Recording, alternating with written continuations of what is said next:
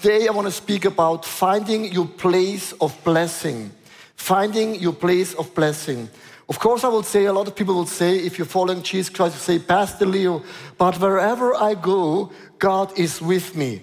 Yes, I'm totally agree, and this is also true. But there is a but, but God has often uh, created a specific place. When you dwell in that place, you are in the in the spot zone, in a sweet spot. You are like in the blessing zone, and you can find this blessing zone so many often uh, times in the Bible. Actually, so I want to start if the creation, just to lay down a foundation. Why you're coming up with such um, brilliant topic? Actually, are you ready? So it starts in creation. In the beginning, God created the sea. The sea, you can imagine, is like a place. And God in that place put the fish, right? Without that place, a fish cannot survive. Then God created the land. And when God was finished with the land, so he put the tree in that specific place. So then God created the Garden Eden. When the Garden Eden was done and perfect, then God put in human beings like Adam and Eve, right? So, what happens if you put out a fish from the water? It will die. What happens if you put out a tree from the land? It will die. What will happen if you put out a human being from the presence of God? We will die. And this is a very simple foundation, actually. There's always a place of blessing where God puts you in and you will dwell and you will flourish and you will see that God's blessing is always with you. Wherever you go, God is with you. But God has created a specific place where God blesses you in a very beautiful way. So we're going to three Bible uh, uh verses. So if you have the Bible here, so put out your three fingers and then you can put in the three fingers into the Bible. So are you ready?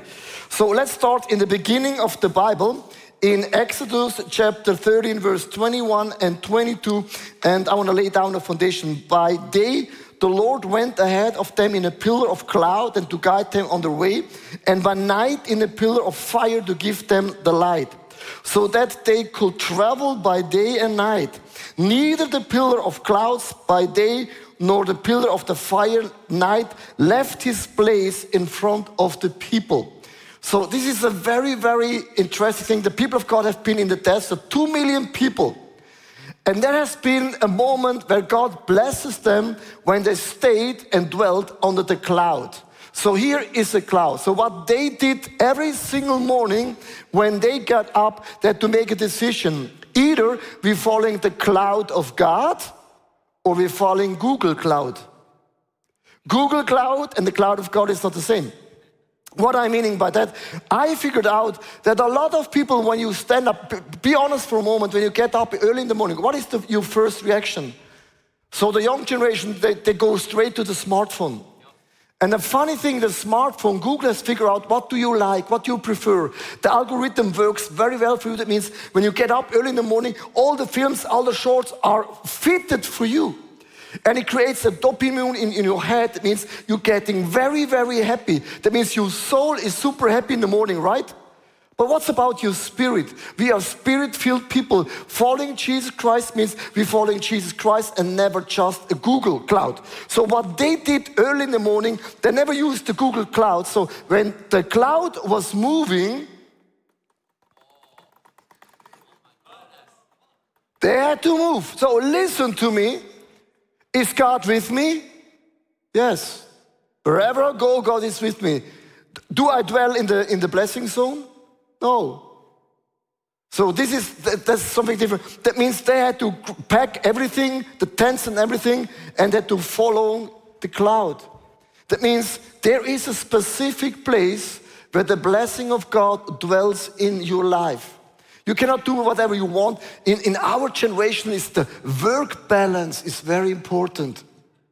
Yeah, the cloud has nothing to do with the work balance. The clouds has nothing to do with your feeling. The clouds has to do God Almighty. He knows what is the best for you and me. If God is moving, I have to move too. If the clouds is moving, I have to move too. And here sometimes the cloud stopped close by the enemies.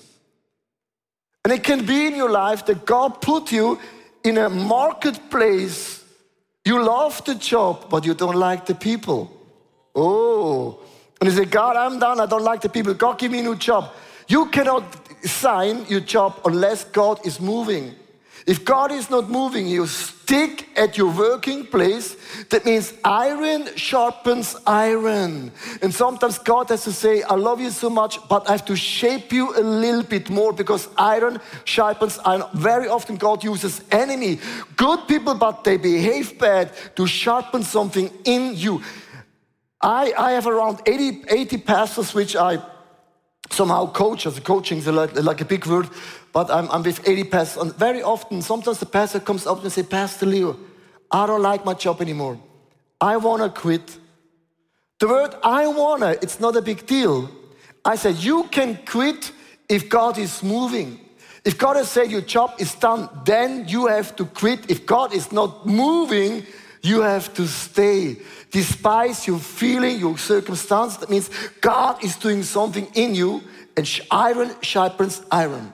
Sometimes the cloud was moving to a place and then the next morning it moves again, it moves again, it moves again. And sometimes there are people, you are in a moving season, going from one season to the next season to the next season. It looks like a never ending story. I know it's very exhausting. For example, some people will say, and you agree with me, Pastor Leo, sometimes God put the finger on a topic in my life. For example, don't watch so much TV anymore, no Netflix anymore. God puts the finger on a topic. So then you work maybe six months on that topic, and after six months, you are Netflix free. And after six months, God puts the finger to the next topic. It jumps from topic to topic to topic. It looks like you're like in a 10 years season, it's like a never ending story, right? You say, when comes to an end? So I totally understand you because we have been on a, on, on a camping trip in America. So we, we, we went every day to a single camping ground. So my team, they set up the tents, and here's a picture about all the tents actually in America. And I, I was saying to myself, I don't like to set up my tents every day. So I put a big air mattress, and every single day I slept outside for one week with the snakes and the lion and the bear. Do you know why? I was just tired of setting up my tent every single day. So when I was out in the desert, God said to me, This is often the picture of the people. If the cloud is moving, say, God, oh, not again. Sometimes God is moving and you have to move too. But sometimes God led the people of God also to a place where they said, Oh, we love that place. God has created a specific place where, you, where you're living in the blessing zone. So I want to share you a story with you guys. So a very close friend of mine is a very good businessman. He's a big company, earns a lot of money. That's why he's my friend. Just kidding. So he likes numbers. Numbers, the cool thing about numbers is numbers are always the same. If there's a bad day, the number five is number five. In a good season, number five is number five. Numbers are always same. Neutral, always the same. So one day God spoke to me and said, Go into social work uh, and it's over with your company. So the, the cloud was moving, and God is saying, You cannot stay in the company anymore, so move into the social work. So he was super exciting in the first place because it's something new and the cloud was amazing. But after one week, he said, I don't like my job. The wife said, What's wrong with your job? He said, I work with people. And people are people. He said, You know, the numbers are the same every single day. So then, after one month, he said to his wife, I'm done with the job. She said, What's the matter? He said, After one month of coaching, babysitting people, they don't change. They complain all the time, but they don't change. So he made a decision after one month in the social ministry to quit the job and going back to the company. So in a quiet time, he was had a big argument with God. And God said to him, You can go, but you go alone. Because I stay and my blessing stays in the social work. And for him, it was like, it's not my decision because being a Christian means I lay down my dreams, I lay down my plans, I take off the cross every single day and I let go everything in my life. Being a Christian means, God, you will and not my will. So he had a very hard moment to say, okay, God, I don't like the people, but the cloud is not moving. And he stayed there for two more years. And this is a very important lesson in our days because if you don't like the job anymore, you go for another job. This is not Christianity because Christian means God is leading and guiding me. You are, are you agree? So, so there's a specific place that God blesses you. But not only that, if you stay, I believe that the fire of God and the passion of the Holy Spirit will fall over you. And I will go in the second page in Acts chapter 1 verse 15 and verse 2 and 2 and 3. I put the whole Bible verse, the story a little bit together. Before I go into this text, I give you a little bit the background because the background is very key. So when Jesus was, when Jesus rose from the dead, he met 500 people. And he said to 500 people, Don't worry, I'm still alive. I overcome the dead. And he said to the 500 people, Don't worry, I will send the Holy Spirit. And when the Holy Spirit will come with anointing, with healing, with all the gifts, you will be happy that I leave. And Jesus was so excited about announcing about the Holy Spirit will come. 500 people, the Holy Spirit will come. So Jesus left the earth, and three times a year, all the Jewish people gathered in, in Jerusalem. That's why from all the tribes and all the nations, they were in Jerusalem. The Shavuot festival was took, took in place. So the Bible says, in those days, Peter stood up among the believers, a group numbering about 120. I have to stop immediately. Jesus met 500 people. Jesus spoke with 500 people. I will send the Holy Spirit, but only 120 people were there. That means 380 people were not in the sweet spot. 380 people messed the cloud. 300 people, yes, God was with them, but they were in the wrong place. You can't be in the wrong place. There's always a place of anointing, a place of blessing. So it goes on. Suddenly, a sound like a blowing of a violent wind came from the heaven and filled the whole house where they were sitting. They saw what seems to be tongues of fire that separated and came to rest on each of them. The Holy Spirit came and was speaking in tongues and they were sharing the gospel. But all the disciples, they were so on fire for Jesus Christ. If you are in the right spot, in the right moment, and God is pouring out the Holy Spirit, you will not be quiet anymore. There is fire in you, there is passion in you, and there's so much energy in you if you are dwelling in the right position. Amen? So listen to me. I know I take out this Bible verse a little bit from the context, but, but the same principle. When you are staying dwell in the right blessing zones under the cloud, God will pour out the Holy Spirit in such a way that people will be amazed People will ask you, why do you spend your life in the church? Why you are volunteering? Why you tithe? Why you lead a small group? Why you do, don't have sex before marriage? You will say, I know it's crazy, it's weird, but I'm so much happy. The joy in the Lord is in me. And I know if God is for me, who can be against me? And it doesn't matter what people say, it doesn't matter what people believe in you, and all the opinions are just opinions, right? So listen to me. I want to share a story and then I want to go a little bit deep. I have a friend of mine, he's a missionary. So he went to the mission to Africa, a very simple house. He called it house. For me, I heard it's a house. He said to me, there's no running water in the house. So every single day he has to walk out for half an hour and go for the water. No electricity, no Wi-Fi, nothing. You say, whoa. So when he said to me, no water and no energy and nothing, I felt in that moment like, OMG, I don't like that story. So what I felt like, I don't like these missionary stories. I like the story. God sent me to the mission with a Ferrari. And then he said, You need three Ferraris. Oh, I like those stories, right? So you growing up, you brought up differently in faith. So when you hear that story, everyone right now has an opinion. So I asked him, can I, can I do something for you? And my friend said to me, Leo, I am so happy. This is the best time in my life.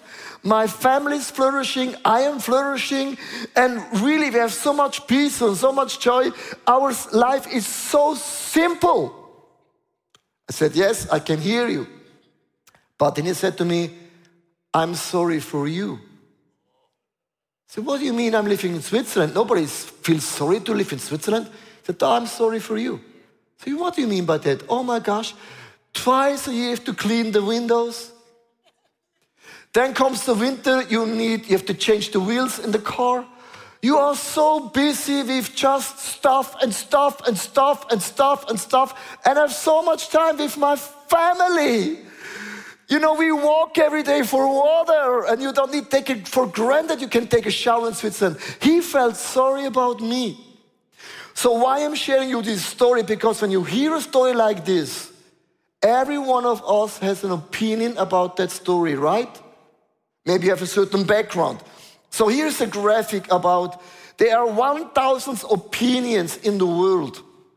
If you speak with people about you, you, you beliefs and everything, there's so many versions of opinions, right? So many versions about your opinion. And even your mom has an opinion about you. Oh yeah, she has. For all the people from, from maybe UK, your father has an opinion as who? mom, your father, your friends. The devil has an opinion, the demons have an opinion, your neighbors have opinions, your soul, your feelings. Everyone has an opinion about the calling of God in your life. I remember when I started the church in Zurich, my dad said to me, Why in the world you're not doing something meaningful? You're drawing away your career. For him, being a pastor, it's a nightmare. He had an opinion, and his opinion was super loud. So we are surrounded with millions of opinions about your journey, about your faith, about your Jesus, right? But there's only one truth. One truth. It doesn't matter what people say.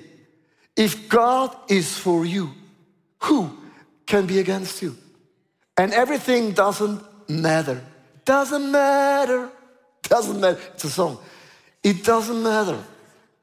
It doesn't, doesn't, doesn't, doesn't matter, right? So I want to go into a picture. I preached some month ago about Jesus and the climate change. So, and my opinion is the only right opinion. I'm smiling right now. So listen to me. When I preach about a tough topic, you will hear me from stage saying, This is my opinion. Because sometimes you can have also another opinion. But here, there's a picture, and, and people saw my jacket. Do you see the blue jacket? And the people said, Oh my gosh, this blue jacket is so expensive. I said, No, it's not. It was a bargain. I bought it for half price. The people spoke about my blue jacket. Everyone has an opinion about my blue jacket. And I felt, What's wrong with you guys? It's just a jacket. Chill the rabbit, calm down. And very often, it doesn't matter what you do, people have an opinion and they're super loud. It's a jacket, it's a car, it's a house, it's a wife, it's kids, it's just a dog. What's the matter? But here's the point we are so driven and led by opinions of the people, right? So many people, you it's so important what other people say. If they're not for you, if they're not cheering you, you feel very, very insecure. Here is my point. Jesus met 500 people, but only 120 people came. And everyone had an excuse. Be there where the cloud is moving and be in the right spot where God is pouring out the Holy Spirit. Another example, I want to a little bit talk about me and then I want to turn to you what it means to you. So I preached a message some month ago about the end times. I have 1.3 million clicks, it's, it's a lot. And but here on it's 4,593 comments. That's a lot. Do you know I read every single comment? No. Not one comment. And I tell you why. Whatever you do in your life, people have an opinion. Sometimes people are not happy with their life and they put the finger on you because they want to tear you down because you're better than them. So I never read those comments and I tell you why. I have friends in my life and attending small groups for many, many years. And my friends, they're giving me feedback about any topic. You need feedback in your life, but you have to know from whom you take feedback. People, they love you. People, they, they encourage you. So I read not one single comment, and I'll tell you why. So in my job on the stage, everyone has an opinion about my hairstyle, about my six packs and one pack, uh, uh, uh about, about, about my beauty, whatever. So listen to me. You have the same in your life. For me, it's maybe 4,900 people. In your life, it's maybe only five people, but it's the same pattern, right? Only five people in your life, your mom, your dad, your best friend, can be the reason why you're not in the right spot, in the right place. Because they're not believing in you, they're not cheering you up, and they will do everything in their power to hinder you to falling in the cloud. So here is my point. It's not so important what people say. The most important thing is God is for you. And there's one truth God has anointed, appointed me in such a time as this. And if this is a spot where the cloud stops, I have to be there. But then I know if the Spirit of God falls upon me, there is so much joy and peace and happiness in serving the Lord. I tell you, the best job is in the sweet spot of the Holy Spirit. Amen. So I want to go in really practical. Let's go in the first king, and that's the last Bible verse, verse 17, verse 3 and 6, because people will say, Pastor Leo, I hear you. But how do you know that the cloud is moving? How can I know what is the will of God in my life? Very, very good question, actually. So Elijah was by the enemy, and there was one king, and the king said to Elijah, I will not kill you. Not good. So God said to Elijah, Leave here, turn eastwards, and hide in the Kerith ravine, east of the Jordan.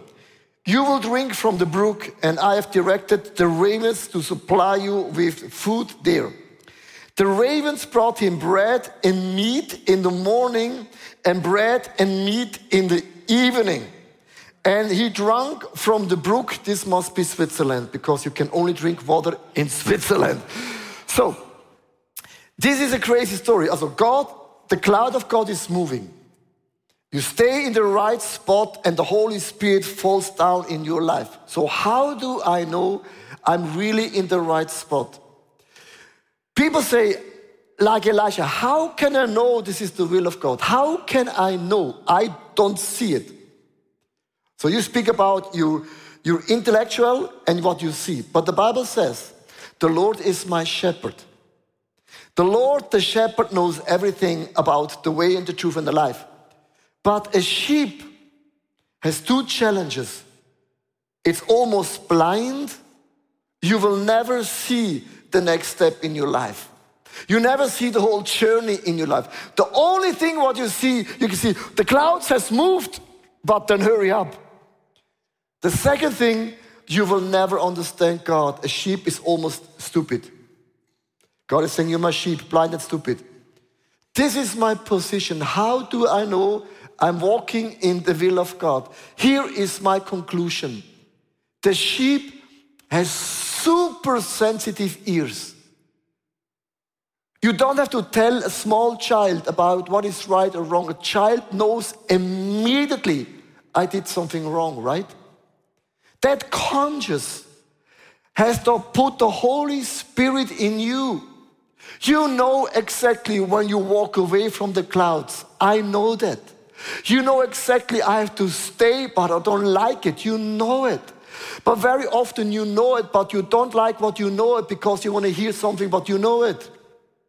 God has spoken to your conscience already, and you know, I did my own thing. It's not the will of God, it's not the cloud, it's nothing to do with the life balance. And you know because you can hear the word of the Lord. The Bible says God speaks to the church. Hear what the Lord has to say. God is saying you can hear, you can sense, and you can feel. You can feel and sense the presence of the Lord. And God spoke to him. So check out what happens in verse 7. Sometimes later, the brook dried up because there had been no rain in the land. It can be that God is leading you in a life and something is drying out for a moment. It can be that you were so excited about a certain relationship. I don't speak about marriage. You married forever. But not to a relationship, not to a job, not to a church. But listen to me. Sometimes things are drying up. And there's no passion anymore. This is the way how God leads you. All of a sudden say, I, I was doing party, but all of a sudden it doesn't give me the kick anymore. Out of the blue. God can dry out certain things in one moment and you say, God, I don't have the passion anymore. I tell you a story. When I was 18 years old, I played the guitar. I was a guitar player. I played in many, many different concerts, and I, I was my biggest dream to be a guitar player. So one day I came home after my school and I had to rehearse my guitar. And out of the blue, I felt like that's boring. And I never had this feeling before. The next day, again, boring. The other day again, and all of a sudden, the passion was gone in one moment. What happened? A week before, my pastor asked me and said, I can see an anointing in you. You are a leader, you are a preacher, and I want to ask you, would you preach one Sunday in my church? I was overwhelmed because at those moments I was not a good teacher. But my passion was playing the guitar. And I said to him, I'm, I, I don't know. I will give you an answer in one week. In that week, the brook in me dried out. Something I could not imagine that I will never play the guitar. It can be that something is drying out right now in life. And God is saying, now it's over. It's time to move. And the funny thing in the ending of the story is in verse 8 and 9. Then the word of the Lord came to him Go at once to Zarephath in the region of Sidon and stay there. I have directed a widow there, she will supply you with food. I tell you, the place where there was a king who wants to kill you, it's the same place where God says, Go back to your enemy. He said, I, I, I'm coming from there. God says, Go back to the place where you served me the most. So, when I close, what it means for us as a church. So around the world, I've seen this in Asia and America, all over the world. What happens uh, during COVID? A lot of people they gave up to being a volunteer. They found a way to escape. Thousands of people say, "Oh, I had no clue how to come come out of the kids ministry." So a lot of people they're not coming back. COVID is over, but they're still not volunteer. So why I'm saying this, and I had the last couple of weeks a lot of conversations with people. They stepped out from ministry and they said to me, Pastor Leo, it was a good thing in the first place. But now, after three years, I feel empty. I feel dry. There's no fire anymore in me. There's no passion anymore in me. I cannot say my family is dwelling, my kids are doing good. And they're coming to a place where the brook dried out. They have done everything like paragliding, jogging, running, skiing, Harley Davidson. They did everything. But after three years, doing skiing, it's boring. Harley Davidson is boring. Fishing, it's boring. Because serving in the kingdom of God is never boring. So they said to me, Pastor Lee, I feel dry. And my response is, God dried out of something in you right now. And you have to move back to the place where you come from. Oh, but I don't want to be a leader. He says, I know, but you are. I don't want to be a usher, but this is, you have the most friendly smile. I don't want to be in the worship team, it's so much work. I know, but your voice is like an angel. So I feel right now in my spirit that God is leading a lot of people back to the place where you came from. But in a new level, and God will supply you to a widow and that's the funny thing. So, my thing is, God has created a place of blessing following the cloud. If the cloud stops, I stop too. But then I know that the Holy Spirit comes with fire over me. And I know wherever I go, God will supply for me because God is Yahweh Jireh, God, my, my, my supplier. Hey, thanks for watching. Hey, our passion for people is that we see them grow in their relationship with Jesus, live fearlessly, and influence their people and the surrounding in a positive way. And if you would like to be part of that vision, we thank you so much for your financial support because that would make it possible. I hope that this message spoke to you really. And if you don't have subscribed to our channel, please do this. And it's always a big blessing. Maybe you know some people in your neighborhood or in your friendship. Say that podcast could be a very, well cool thing. Just share the link because it's pretty, pretty easy. And I'm looking forward to see you again. Tune in and God bless you and see you soon. Bye bye.